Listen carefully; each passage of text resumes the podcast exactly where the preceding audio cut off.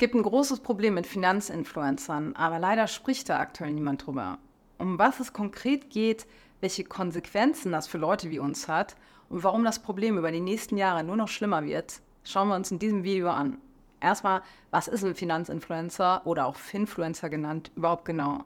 Einfach ausgedrückt helfen Finfluencer, Finanzwissen zu verbreiten, indem sie die Reichweite ihrer Social-Media-Kanäle dafür nutzen. Ein Finfluencer kann mit seinen Inhalten so sehr viele Leute erreichen. Und eine Person, die viele Menschen erreicht, kann eben auch viele in ihren Entscheidungen beeinflussen. Im Guten und im Schlechten, klar. Bevor wir auf das große Problem eingehen, ist es aber erstmal nochmal ganz wichtig zu verstehen, dass Finfluencer nicht grundsätzlich schlecht sind oder sowas. Eigentlich ganz im Gegenteil. Wir alle haben in der Schule nichts über Geld gelernt. Und die Tipps von unseren Eltern, die sind schon längst nicht mehr aktuell.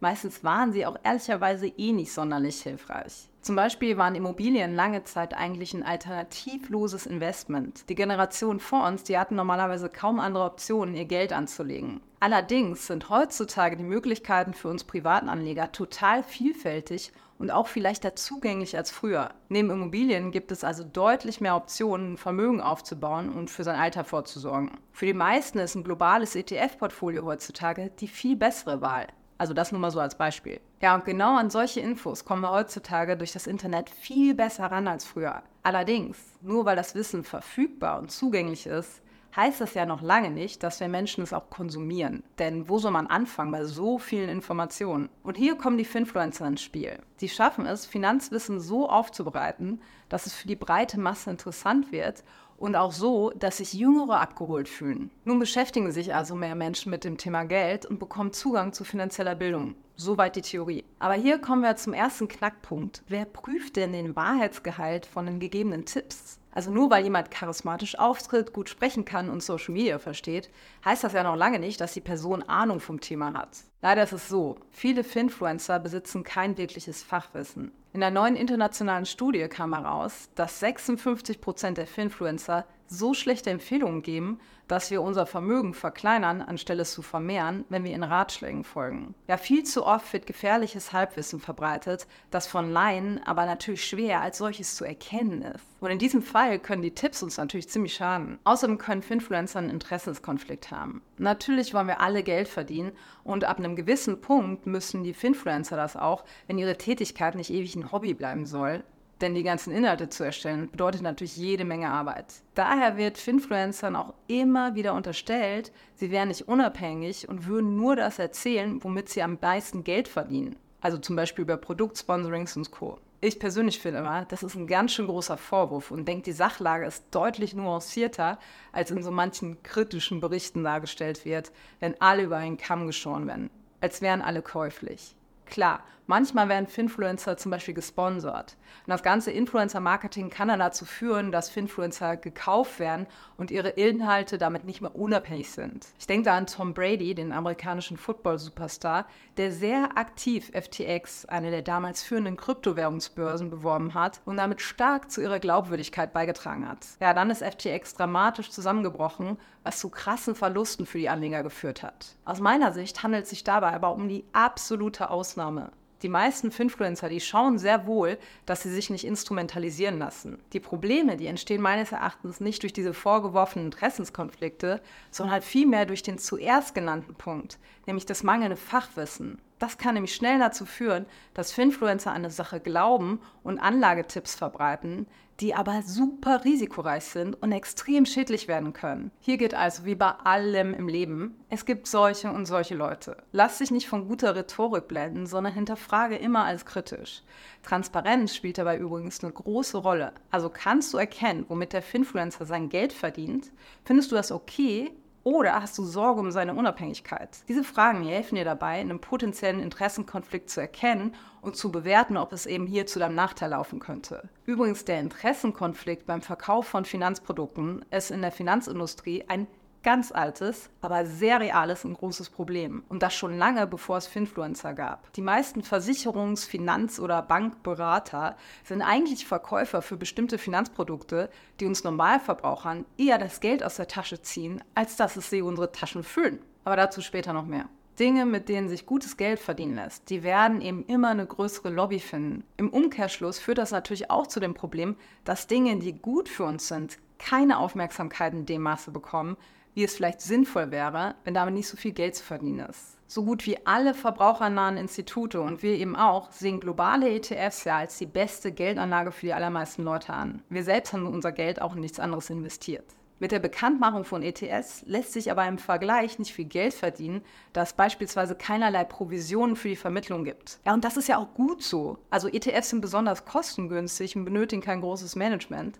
Das ist wunderbar für uns Anleger, weil wir am Ende eben mehr Geld haben, aber schlecht fürs Marketing, wenn man eben keine Provision bekommt. Kommen wir jetzt aber mal zum nächsten Punkt, der aus unserer Sicht viel zu wenig Beachtung findet, nämlich dem Problem mit den Inhalten. Als Finfluencer braucht man regelmäßig Content, um seine Social-Media-Kanäle zu bespielen und die Follower glücklich zu machen, ja, um nicht in Vergessenheit zu geraten. Daher haben sie den Anreiz, besonders klickstarke Posts und Videos zu machen, um mehr Reichweite zu generieren. Es besteht also die Gefahr, dass Inhalte erstellt werden, die gut für den Algorithmus sind, aber eben nicht unbedingt für unsere Finanzen. Denn nur weil Themen populär sind und viele Klicks bekommen, sind sie noch lange nicht hilfreich. Das zeigt auch die bereits genannte Studie. Unqualifizierte Finfluencer haben mehr Follower und mehr Einfluss auf private Investoren als kompetente Finfluencer. Die Ratschläge von unerfahrenen Finfluencern führen in den meisten Fällen zu übermäßig optimistischen Einschätzungen. Die Folge ist dann Überangebot an sinnloser Unterhaltung, Panikmache mit Blick auf potenzielle Crashs, Inflation und Rezession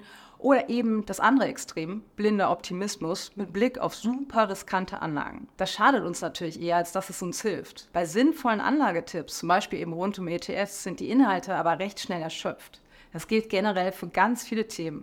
Aber anstelle es dann einfach mal gut sein zu lassen, bekommen andere weniger wichtige oder gar unwichtige Themen mehr Raum. Nehmen wir mal das Beispiel von einem Finfluencer, der eigentlich zu 90 Prozent selbst ETFs im Depot hat, aber noch ein paar Einzelaktien. So, wenn jetzt das ETF-Thema auserzählt ist, was wie gesagt schnell passiert, dann widmet er sich der Analyse von einzelnen Aktien. Denn da werden ihm die Inhalte wirklich nie ausgehen. Durch das Verhältnis der Inhalte zueinander, also viel zu Aktien, wenig zu ETFs, kommen uns dann Einzelaktien wichtiger vor. Unzählige Studien kommen aber zu dem Schluss, dass Einzelaktien uns mit hoher Wahrscheinlichkeit ärmer machen und deshalb kein gutes Investment für uns sind. Warum das so ist, erfährst du in diesem Video hier.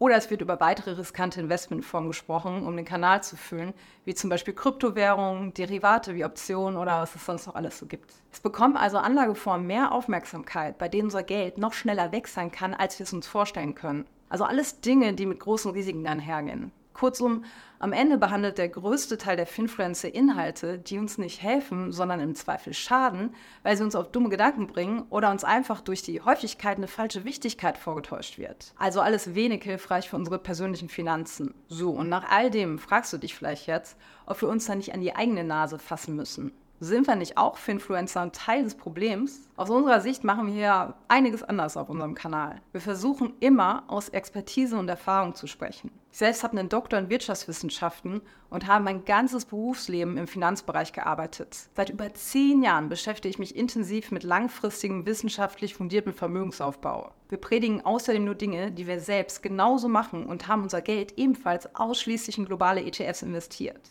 Das nennt sich Skin in the Game. Also, wenn du in einem Flugzeug fliegst, dann sitzt der Pilot ja auch mit drin und hat ein sehr großes Interesse daran, nicht abzustürzen. Der hat also Skin in the Game, denn es geht genauso um sein Leben wie um deins. Vermutlich würdest du dich nicht ganz so sicher fühlen, wenn er nicht mit im Flieger säße, sondern im Tower.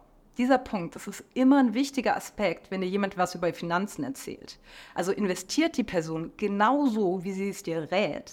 Geht es also bei der Methode genauso um ihr Geld wie um deins, wir gehen außerdem transparent damit um, wie wir unser Geld verdienen. Wir leben hauptsächlich von Online-Kursen, also der Vermittlung von Fähigkeiten, was wir schon seit 2016 genauso machen. Wichtig ist dabei, es handelt sich um unsere eigenen Kurse, also nicht um irgendein Fremdprodukt. Wir haben komplett unter Kontrolle, was wir vermitteln und stehen auch zu 100% dahinter.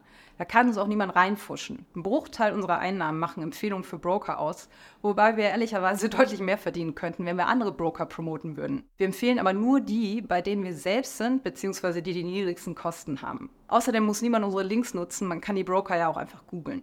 Ähnlich verhält es sich übrigens mit unseren Inhalten. Also unseren Kurs, den brauchst du nicht, um erfolgreich in ETS investieren zu können. Im Vergleich zu vielen anderen Finanzprodukten, wo du einen Mittelsmann brauchst, um das Produkt überhaupt kaufen zu können. Unser ETF-Kurs ist nur für die Leute, die schnell das essentielle Wissen aufbauen und in die Umsetzung kommen wollen oder zusätzliche Unterstützung wünschen, weil sie eben Anfängerfehler vermeiden wollen. Ganz einfach. Du kannst alle Infos theoretisch auch im Internet finden. Ja, aber wir haben ja auch vermutlich alle schon mal erlebt, dass zu viele Informationen überfordernd werden. Die Konsequenz ist dann meistens, dass wir die Sache ewig aufschieben, wenn wir uns nicht rantrauen. Ja, wir sind davon überzeugt, dass es unseren Finanzen am meisten hilft, wenn wir die Grundlagen richtig, richtig gut verstanden haben und diese auch konsequent umsetzen. Wir werden ja also nicht müde werden, genau diese Grundlagen immer und immer wieder aus verschiedenen Perspektiven zu beleuchten. Deshalb wirst du bei uns auch die ein oder andere Sache mehrfach hören.